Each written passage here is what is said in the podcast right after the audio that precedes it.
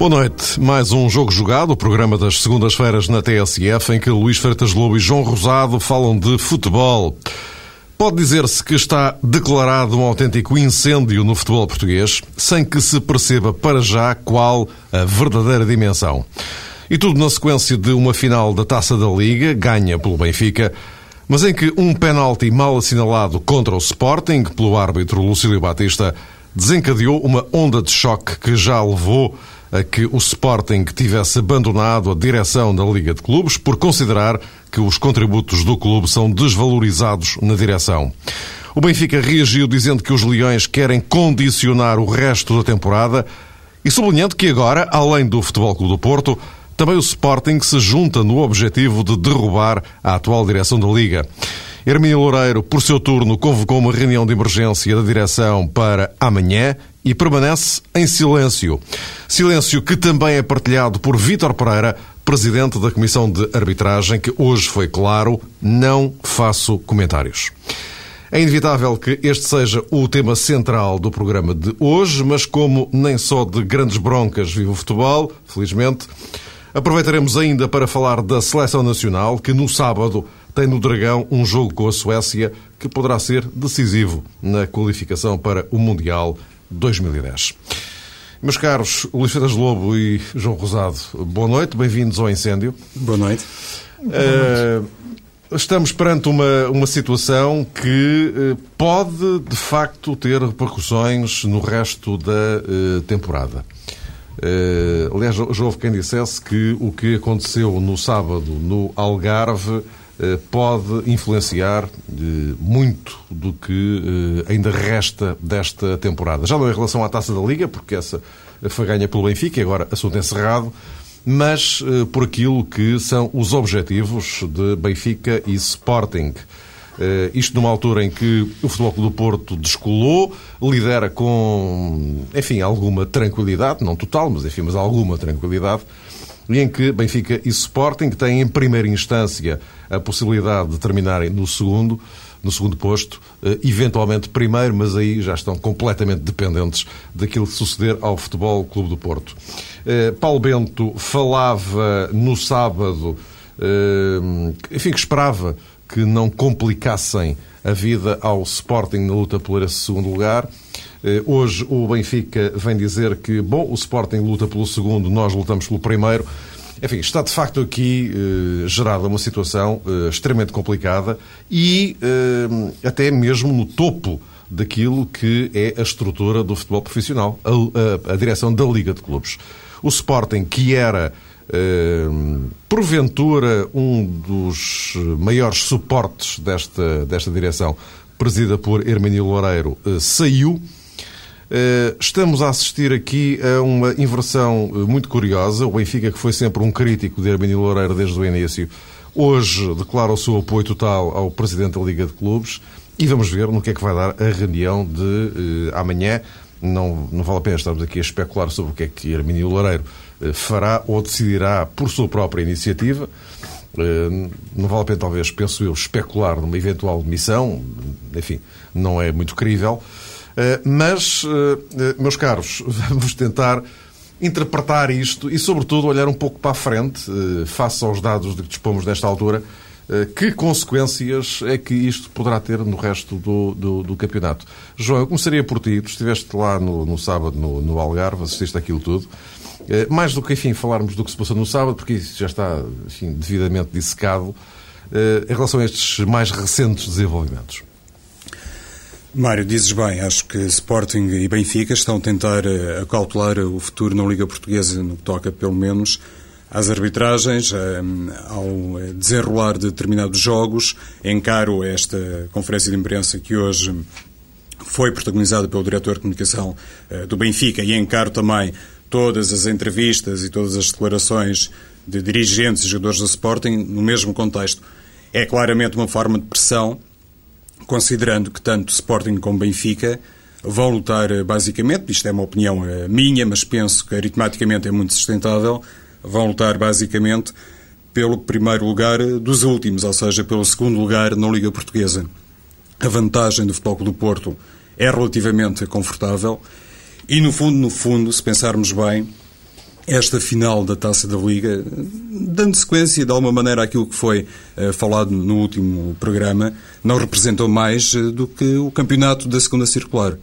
E por isso, uh, atendendo a esta perspectiva, parece-me mais inacreditável todo este enorme caso que se gerou a partir de uma má decisão do Lucílio Batista. É incontestável que o árbitro errou nesse lance.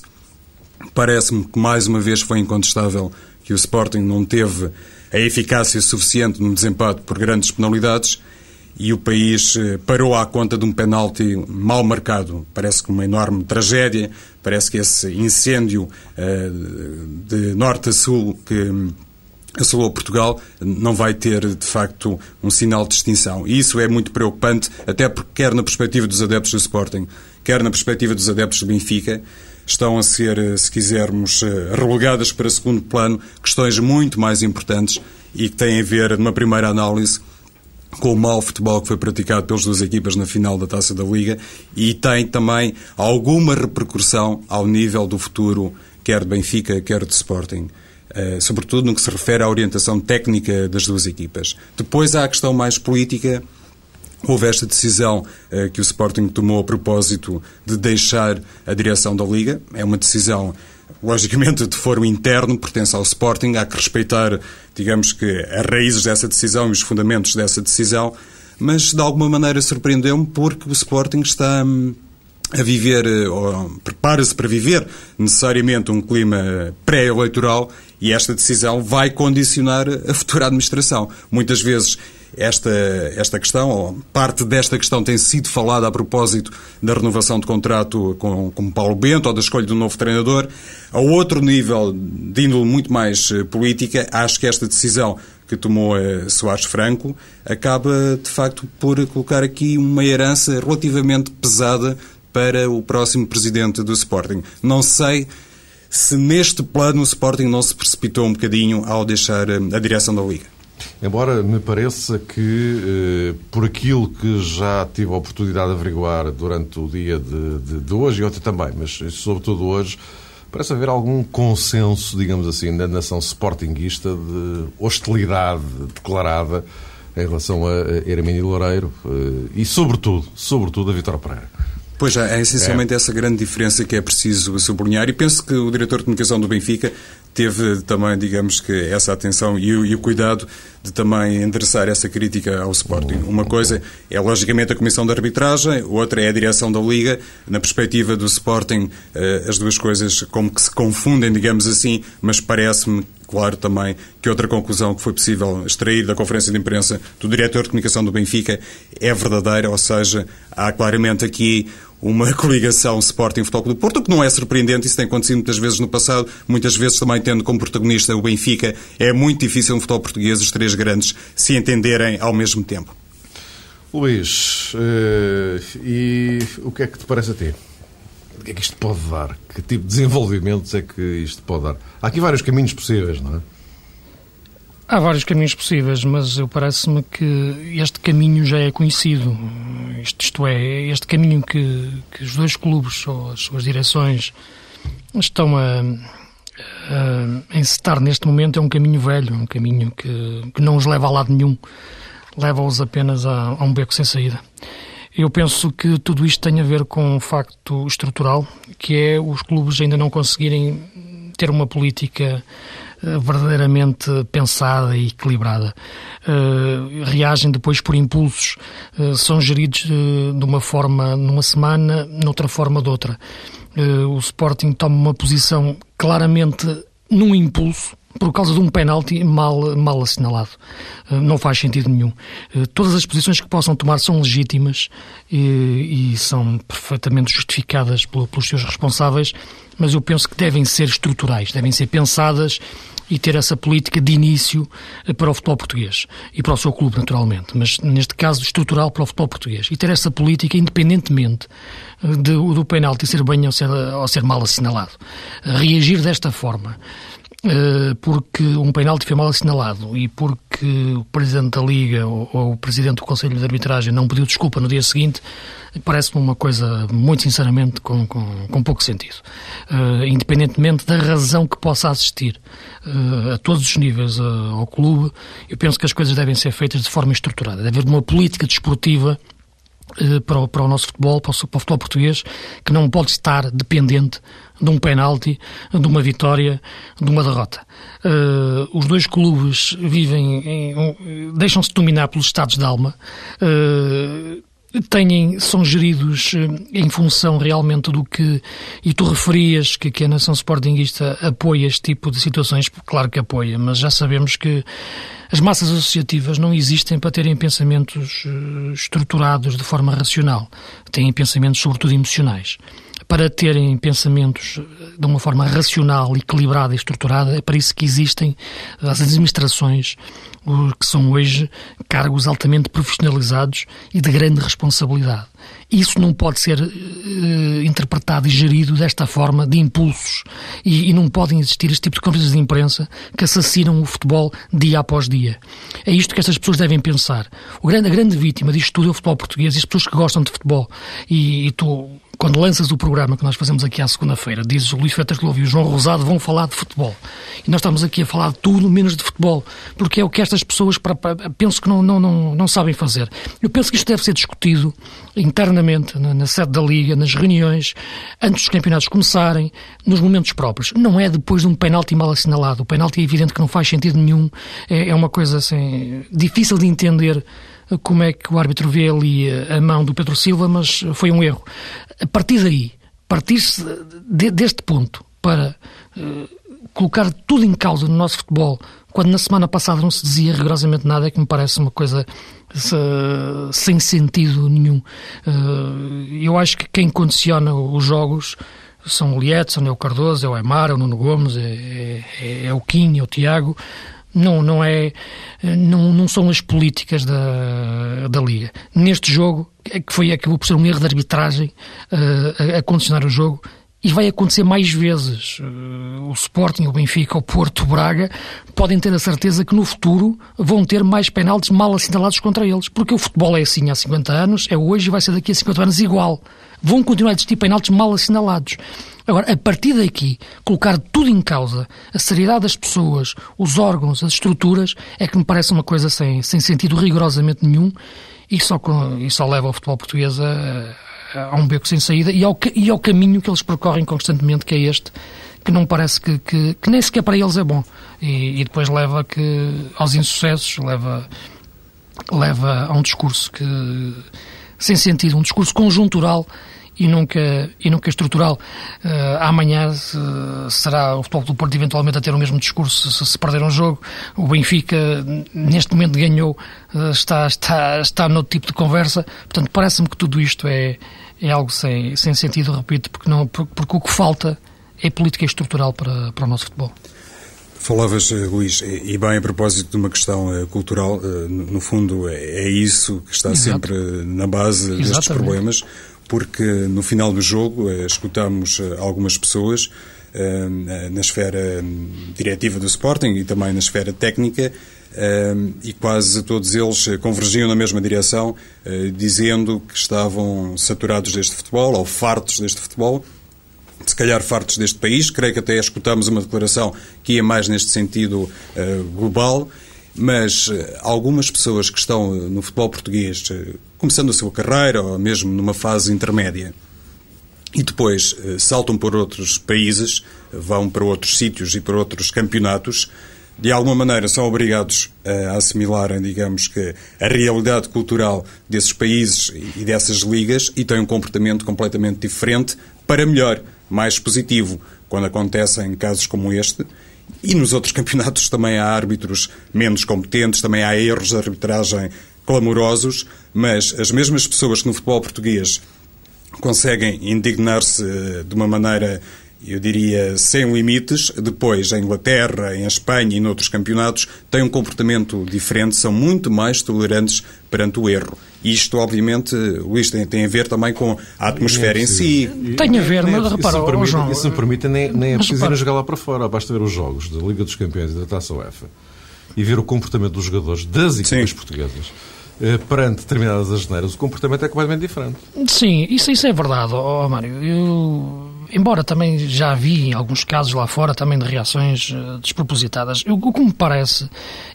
Repara, eu acho legítimo aquelas reações a quente dos jogadores do Sporting, mesmo a questão do Pedro Silva, eh, que foi muito criticada, mas ok, é um jogador que sente que deu peito, eh, que não foi mão, vê o penalti e ainda por cima é expulso e cresce para o árbitro, tem aquela reação. Eu quero entender porque a tensão emocional em que os jogadores estão, a reação do Paulo Bento, Portanto, tudo isso compreende-se, é, é, futebol. Portanto, eu não coloco em causa a reação dos jogadores, mesmo, enfim, no fim já, já é mais difícil perceber porque o jogo já acabou, aquela reação é pensada a tirar a, moeda, a, tirar a medalha pelo ar. Mas pronto, ok, é, a equipa sente que podia ter um título e perdeu realmente num ato de injustiça. Não são os jogadores a viverem o jogo, é o treinador a viver o jogo. Até aí eu entendo tudo. Sinceramente, entendo. Claro, tem que haver o enquadramento disciplinar para cada, para cada ação, mas entendo as reações porque são emocionais, faz parte do jogo. Agora, os o que eu não entendo. Não é? Exatamente, é isso aí que eu penso que é completamente desproporcionado no dia seguinte incitar-se incitar esta guerra que coloca em causa todas as estruturas e toda a credibilidade do nosso futebol. Eu penso que é completamente desproporcionado. E essa é, é por isso que eu bato sempre na mesma tecla. O melhor do futebol são os jogadores. O pior do futebol são os seus dirigentes. É o que falta fazer no nosso futebol, é a refundação da classe dirigente. É um penalti mal assinalado, sem dúvida, por um árbitro que eu acho fraco, que foi sempre sobrevalorizado uh, ao longo do tempo, um árbitro de consensos, portanto, é um árbitro que tem uma postura arrogante no, no campo, é um árbitro que eu não gosto de ver apitar, sinceramente. Uh, embora erre e acerte como todos os outros, mas é um árbitro que eu não gosto de ver, de ver apitar pela postura que tem em campo com os jogadores. Agora, foi mal assinalado, houve a reação emocional do, do, do, dos jogadores. A partir daí é o futebol e vai haver sempre penaltis mal assinalados. Os dirigentes, é como tu referias, Mário, como eu estava a dizer, é que acho que é desproporcionado colocar tudo em causa uh, por, a, a, partir deste ponto. Podem colocar tudo em causa e é, e é legítimo que o Sporting tenha uma postura diferente e, que, e tenha uma ideia diferente para as estruturas do nosso futebol, como o Benfica, como o Porto podem ter. É legítimo. Devem discuti-lo em sede da Liga, calmamente, nos momentos certos. Não é depois de um penalti mal assinalado que, que, que isto faz sentido. Já agora, isso aí, só uma contribuiçãozinha para vocês continuarem a vossa, a vossa conversa.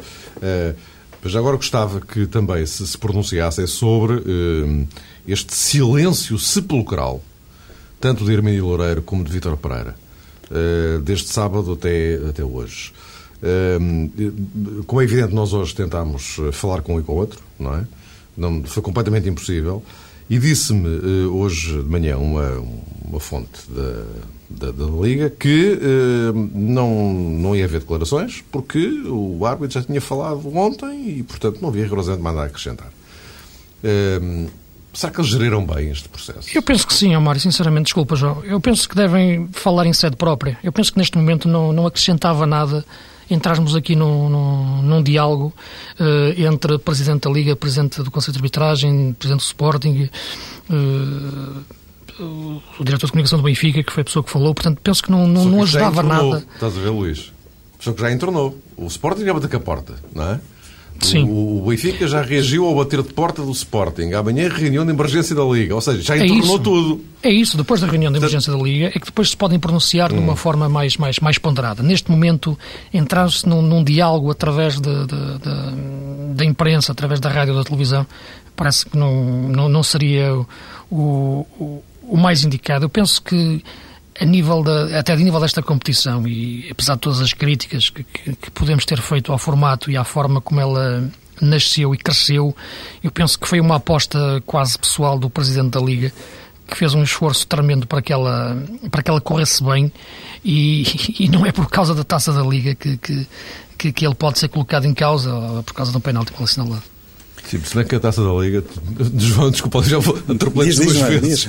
Não, é só um, um pequeno à parte. Se bem que esta taça da Liga, na minha opinião, para é a minha opinião, correu bastante mal. Foi mal, Guimarães, Guimarães, Guimarães ou Bolonenses quem passa ou quem não passa, Sim. o gol Avarejo é não sei o que e tal. Uh, depois, enfim, depois, depois culmina desta maneira, mas enfim, pronto. Não, mas diz João, desculpa lá, não quer mais, Esforço. não quer mais confusões. Eu. eu gostava apenas, Mário, antes de responder diretamente a essa questão que tem a ver com o silêncio de Hermínio Loureiro e também de Vitor Pereira, de fazer um, um sublinhado, talvez final, a propósito da conferência de imprensa do Benfica. Eu há pouco abordei dois ou três aspectos e há outro que é também conveniente abordar e que me chamou logo a atenção, que ficou logo saliente para mim, melhor dizendo, a partir das declarações do diretor de comunicação disse eh, esse responsável do Benfica que no jogo do Dragão uh, tinha sido erradamente assinalado uma, um penalti, uma grande penalidade a favor do Futebol do Porto. Correto. Uh, Esqueceu-se foi dizer que na primeira parte também ficou por assinalar um penalti contra o Benfica, que era falta sobre o Lúcio Gonzalez e que não foi assinalado. E lá está aquilo que também há pouco o Luís teve a ocasião de destacar. Muitas vezes há esta atitude egoísta, este caminho uh, isolado que é seguido pelos grandes clubes do futebol português. Ninguém tem consciência de uma realidade global. Uma coisa é uma má decisão, ou duas ou três, como acontece tantas vezes no futebol português, num jogo de campeonato, numa prova a 30 jornadas ou mais. No passado já foi com mais jornadas. Outra coisa, evidentemente, tem outro peso, outra influência, é um erro em 90 minutos ou numa final. Penso que esse, esse paralelismo não pode ser eh, feito assim, da forma como fez o diretor de comunicação do Benfica. Isto era um aspecto que eu gostava, sinceramente, de deixar aqui vincado. A propósito do silêncio de Hermínio Loureiro, eu acho que de alguma maneira, porque é uma pessoa com, com experiência naturalmente em, em diferentes áreas uh, da sociedade, que ele já esperava de alguma forma que o Sporting pudesse tomar uma atitude uh, desta natureza, que pudesse sair, uh, digamos que, do seio da direção da Liga. E por isso resguardou-se Irmínio Loureiro e não quer tomar, digamos aqui, uma atitude isolada, prefere falar no plano da instituição e julgo que a esse nível toma a atitude correta. No caso de Vítor Pereira, Encaro, Mário, é, um pouco nesse sentido que deixaste claro há pouco. Por um lado, o Lucílio Batista já falou. Resta saber se o Lucílio Batista falou a título individual, uh, também numa situação isolada, ou se deu seguimento a alguma indicação do Presidente da Comissão de Arbitragem. Se calhar esse mistério nunca será devidamente Mas esclarecido. Eu não, eu não creio que o Lucílio Batista tivesse falado sem ter luz eu também acho de Vítor Pereira. Eu também acho não, que não. Não acredito nisso. De qualquer forma, Mário, de qualquer forma, há aqui uma questão que se calhar pode ajudar-nos a perceber tudo isto, que tem a ver com uma espécie de tentativa por parte de Vítor Pereira em desvalorizar eh, tudo isto. Eh, nós fomos os primeiros eh, a dizer que se calhar se está a criar aqui um drama muito grande, desproporcionado, tendo em conta a realidade do país e a realidade do futebol português. E Vitor Pereira, com o silêncio que neste momento está a protagonizar, digamos assim, tenta também desvalorizar e não ser, digamos que mais uma lançar mais uma acha para a fogueira, até porque, como disseste, Mário, Portugal parece que está a arder do les a les. Já... Deixa-me só, só para terminar, diz. Mário, em relação ao. Eu referi que não, eu não gosto de ver o Lucílio Batista apitar pela forma como ele se dirige aos jogadores e como. Eh, aquela forma arrogante, muitas vezes, de marcar uma falta, inclusive. Portanto, é um arte que eu não, que, que não aprecio. Eh, mas tenho respeito, como é evidente, total pelo, pelo seu trabalho. E penso que também concordo que ele ontem a falar o, o terá feito depois de conversar com, com o Vítor Pereira, eh, mas isto devia acontecer mais vezes, eu penso, a nível dos árbitros. Ele ontem assumiu que errou, assumiu que teve uma percepção do lance uh, diferente, pareceu-lhe que lhe tinha tocado com a mão, que procurou informar-se com, com, com, o auxiliar que lhe disse que, que não tinha visto e que depois, mais estranho, é um árbitro, o outro mais assistente é que confirmou que, que tinha visto mão. Portanto, é, assumiu depois que tinha errado. E é isto que, que, que me parece que que é essencial um arte fazer. A partir daí tem, tem que louvar essa atitude, da mesma forma que diz que não gosta de ver apitar, ter reconhecido o erro. E, e isso, eu penso que, que, é, que seria o suficiente para as coisas acalmarem um pouco. Sem embargo, de, como já referi, entender perfeitamente a, a revolta do, do, Paulo, do Paulo Bento e dos jogadores, porque perderam um título que, que de outra forma o teriam conquistado. Mas lá está, Luís, deveria ter feito isso, Lucílio, logo no sábado à noite, não precisava de esperar 24 horas. Teria sim, é contribuído é para um clima oh, oh. mais pacífico, na medida do possível, digo eu. Que é no fim do jogo, sim, logo. sim, sim. Sim, é provável. Sabes que hoje em dia os árbitros até já sabem ao intervalo que, por, por, por causa dos telemóveis e dos amigos, que, é que é um problema, é que muitas vezes as pessoas, isto, enfim, é, é, é o intervalo. Um árbitro sabe os erros que cometeu na primeira parte. E de, e de vez em quando é muito interessante analisar depois como eles apitam a segunda depois de perceberem que na primeira parte via no telemóvel, basta uma mensagem, um SMS, era fora, era dentro, não era. A segunda parte é tão, é tão diferente na forma como tentam condicionar o erro que fizeram na, na, na, na primeira. Ter reagido no fim do jogo era possível, mas no meio daquela confusão talvez não, não encontrasse o espaço. Fê-lo no dia seguinte acho que o fez bem, sinceramente. Olha, Luís, às vezes não é preciso esperar pela segunda parte claro, dos jogos. É... Naquele Sim. desafio de sábado à noite, Lucílio Batista, a partir do momento em que apontou para a marca de grande penalidade e depois foi gol do Benfica, poderiam ter sido, acho que isso ficou claro. de alguma maneira provado no desempate por penaltis. Depois, toda a atuação do Lucílio Batista nos 15 minutos que seguiram até aos 90 foi num determinado sentido sempre a compensar. Isso enfim, quem, quem, viu o jogo percebeu claramente bem ao seu estilo. Não é, exato, era isso que eu ia dizer, não é inédito no, no Lucílio Batista. Longe disso. Bom, meus caros, vamos então falar um bocadinho de futebol, não é? Já agora. Exatamente. Não é não. No sábado temos esse Portugal-Suécia no Estádio do Dragão. Se Portugal não ganhar a Suécia, não sei, não. Arrisca seriamente a não estar no Mundial da África do Sul. Luís, é, é, é, é de facto o momento crucial para Carlos Queiroz mostrar que é capaz ou que não é capaz de, no momento decisivo, levar uma equipa para a frente. É um momento decisivo para todos, para os jogadores, para, para, para o professor Carlos Queiroz, para, para, para todo o grupo de trabalho. E é aqui é que eu coloco, isto, isto costuma ser um lugar comum dizer o grupo, mas é questão de saber se existe mesmo esse grupo e esse espírito de, seleção de equipa e isso nota-se, vai-se notar certamente da forma como a equipa entrar em campo. Eu penso que o jogo é decisivo, sinceramente, por ser contra a Suécia, que eu acho que ainda é, apesar de estar atrás de Portugal, o, a seleção mais forte e, e a principal candidata ao, ao apuramento. A Suécia tem, tem menos um jogo, tem os mesmos pontos de Portugal, mas ainda não jogou com Malta, pelo que tudo que não passa por uma vitória nossa torna a situação muito, muito complicada. Uh, penso que neste momento, e tenho notado uma preocupação, não sei se será ideal do professor Carlos Queiroz de retirar a pressão aos jogadores, uh, não, não entrando naquele discurso que muitas vezes o, o Luís Filipe Scolari gostava de falar do mata-mata, focando apenas, sendo apenas apenas mais um jogo. Eu penso que estes jogadores da Seleção Nacional necessitam de pressão para, para se sentir -se a top neste jogo. É um jogo em que é preciso sentir a pressão mesmo. E, e parece-me que o discurso devia ser exatamente o oposto. Devia ser colocar a máxima pressão em cima dos jogadores para eles entrarem em campo sentindo que, que é um jogo de vida ou morte. Uh, porque está em causa. Isso que, que me preocupa mais. Que está em causa algo muito superior, que vai muito para além do, de um jogo de futebol dos 90 minutos. Está em causa muito do futuro do nosso futebol e da reestruturação que eu acho que o professor Casqueiros pode fazer no futuro. Só que há aqui um problema de fundo. Ele, para, para ganhar o futuro, tem que ganhar o presente. Ele, para fazer as revoluções do futuro, tem que ganhar jogos no presente. Uh, porque quando se fala muitas vezes no médio ou longo prazo, no futebol é tudo curto prazo. Uh, e, e este jogo pode colocar em causa todo, todo o futuro do, do, da estrutura que Cascaraz pode querer meter na, na seleção ou instituir na seleção daqui para a frente, porque se Portugal não for apurado para o Mundial, uh, será muito difícil isso, isso ser levado a cabo. E eu, quando penso neste jogo, penso mais do que neste jogo, penso nos anos seguintes do, do, nosso, do nosso futebol. É por isso que eu acho que, que a equipa tem que sentir mesmo a pressão deste jogo. É, lá está, é, aquilo que dizia o Luís a propósito do discurso de Carlos Queiroz. Eu estou bastante preocupado, é, já estou preocupado há algum tempo, porque eu acho que o professor Carlos Queiroz tem sido muito oscilante na forma como se tem pronunciado a propósito da seleção nacional e do comportamento de alguns jogadores. E eu acho que este, esta última parte do seu discurso, eh, dizendo que o jogo, enfim, não é de vida ou de morte, por outras palavras, para a seleção portuguesa, não é propriamente um discurso ao estilo de Carlos Queiroz, porque ele também já disse eh, há bem pouco tempo que Portugal vai ganhar de certeza, que no fim desta caminhada o objetivo será cumprido.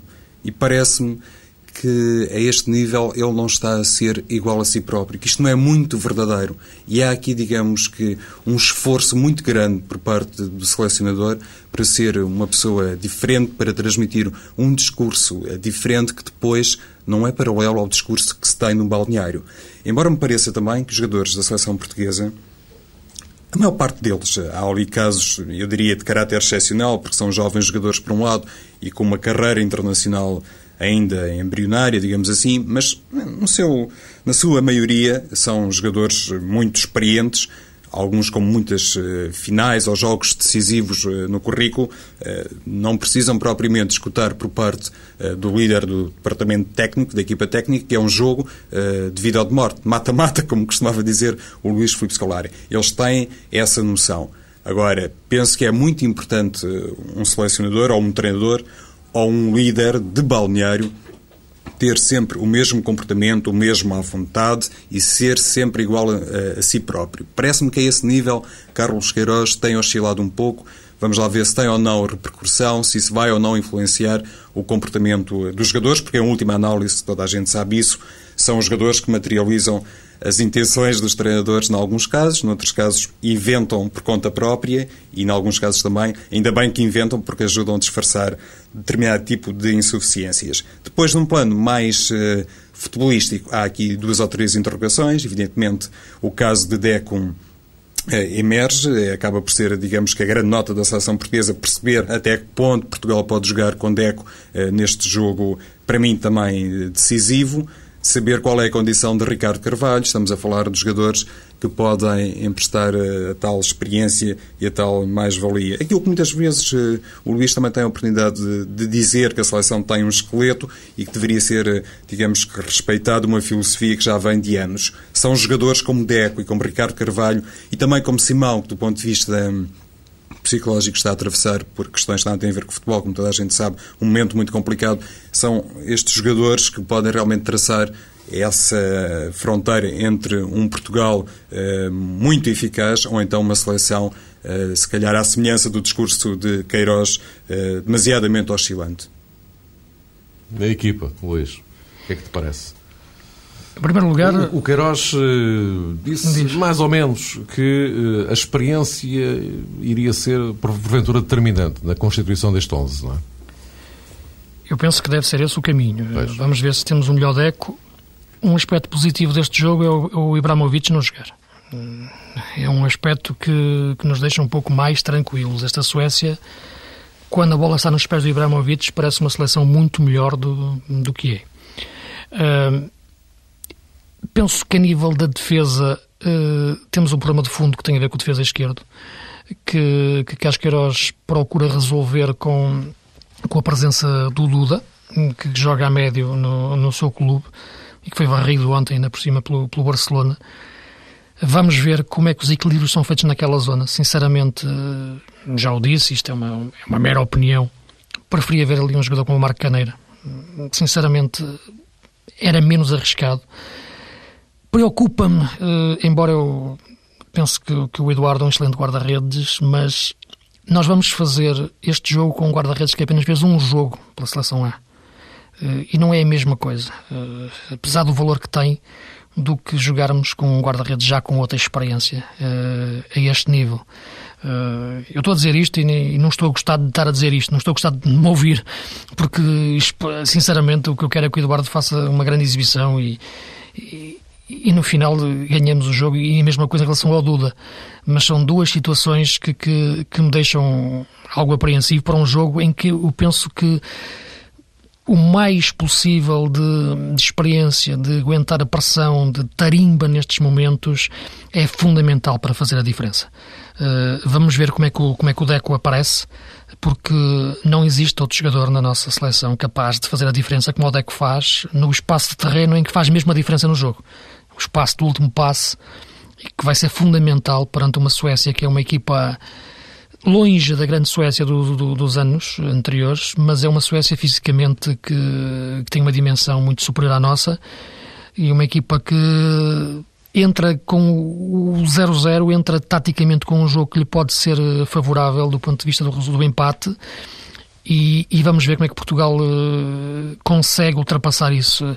Há sempre a questão do ponta de lança no nosso, no nosso futebol e na nossa seleção que me parece que tem que ser abordada de forma diferente. Tem que ser um, tem que ser um ponta de lança mais para jogar do que, do que para marcar, porque uh, o nosso futebol vive muito do que os, os médios e os extremos fazem.